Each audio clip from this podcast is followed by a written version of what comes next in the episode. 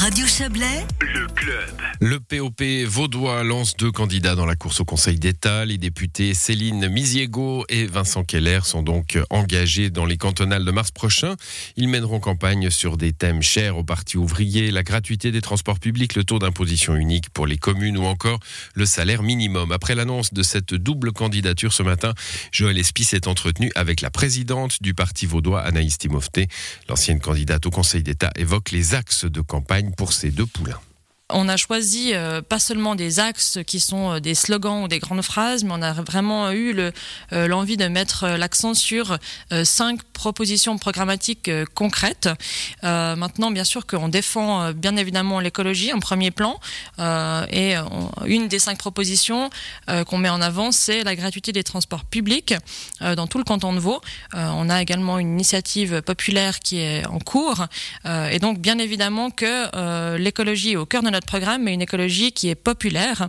Et donc les autres propositions programmatiques mettent euh, effectivement l'accent sur euh, tous les autres aspects qui permettent de mettre le canton de Vaud sur euh, les rails du progrès social, notamment un salaire minimum cantonal, un taux d'imposition unique au niveau communal, une caisse maladie publique, ainsi que la garantie des hôpitaux de proximité et en main publique on a l'impression que, entre guillemets, c'est des vieilles rengaines. Hein, euh, cette caisse maladie unique, par exemple, euh, que vous avez dans votre programme, ce salaire minimum, ce taux d'impôt euh, équivalent pour toutes les communes. Est-ce qu'on vient pas justement avec des vieilles rengaines qui finalement ne passent pas à la barre aussi du plénum, hein, parce qu'il est question du Conseil d'État, mais il faut aussi que le plénum et le législatif, le Grand Conseil, acceptent les projets qui sont, qui sont proposés par les conseils d'État. Vieilles rengaines, peut-être, mais ça reste d'excellentes idées et quelque on voit que euh, on a euh, euh, on a parfois des, impasses assez importantes,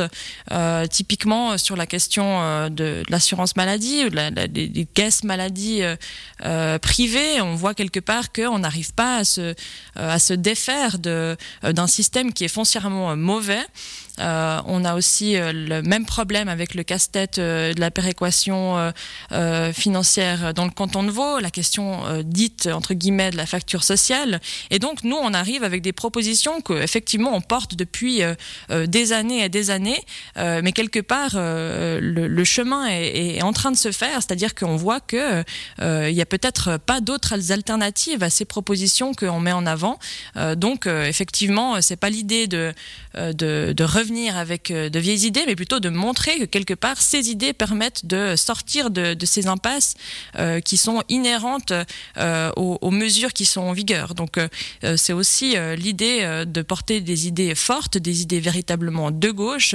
et quelque part, c'est selon notre, notre analyse, disons, le, meilleur moyen de pouvoir, avec toutes ces propositions-là, augmenter sensiblement le pouvoir d'achat de la population vaudoise, d'aboutir à une véritable écologie populaire et se sortir de ce casse-tête de la péréquation financière. Récupérer une majorité de gauche au Grand Conseil, c'est aussi quelque chose que vous avez euh, dans le collimateur. Il en a été question aussi hein, dans les autres parties. C'est vraiment quelque chose d'essentiel aussi, justement, pour pouvoir valider aussi des projets du Conseil d'État. Bien évidemment, c'est euh, un des objectifs euh, principaux que, que l'on porte. et évidemment, notre candidature au Conseil d'État avec Vincent Keller et Céline Mézigo porte également cet objectif en mettant en avant ces deux personnalités et nos propositions fortes. Et évidemment, nous avons aussi cet objectif de pouvoir faire basculer la majorité à gauche au Grand Conseil. Donc on porte évidemment aussi euh, euh, ces objectifs-là et nous aussi, disons, en ayant une meilleure représentation euh, du POP au sein du Grand Conseil. et on le fait aussi en présentant des listes dans le Nord vaudois, à Lausanne, dans l'Ouest lausannois, à la Riviera et également potentiellement dans le Chablais. Donc dans tous ces dans, dans, tous ces districts, on espère aussi pouvoir faire, disons, augmenter aussi la part d'élus de gauche et, en particulier Popiste, bien sûr. Pourquoi ne pas avoir euh, réalisé euh, d'alliance avec vos partenaires euh, naturels d'ensemble à gauche?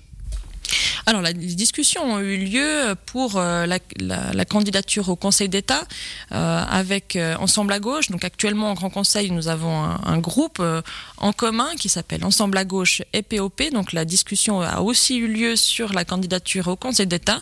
Euh, voilà, avec toutes les discussions qui ont été menées, on n'a pas trouvé d'accord euh, commun ou une formule qui mette tout le monde d'accord. Notre idée était plutôt de mettre l'accent sur deux personnalités euh, fortes, présentes dans le paysage politique vaudois, avec un, grand ancrage local et une grande expérience politique, et aussi voilà d'avoir aussi un nombre de candidats qui qui, qui correspondent aussi à la, force électorale de notre parti, et non pas de faire une candidature à, sept candidats et candidats. Euh, donc aussi sur euh, le nombre et, la stratégie d'ensemble, un, accord commun n'a pas pu être trouvé. Ça n'empêche pas euh, de faire aussi une alliance au niveau de la liste au Grand Conseil.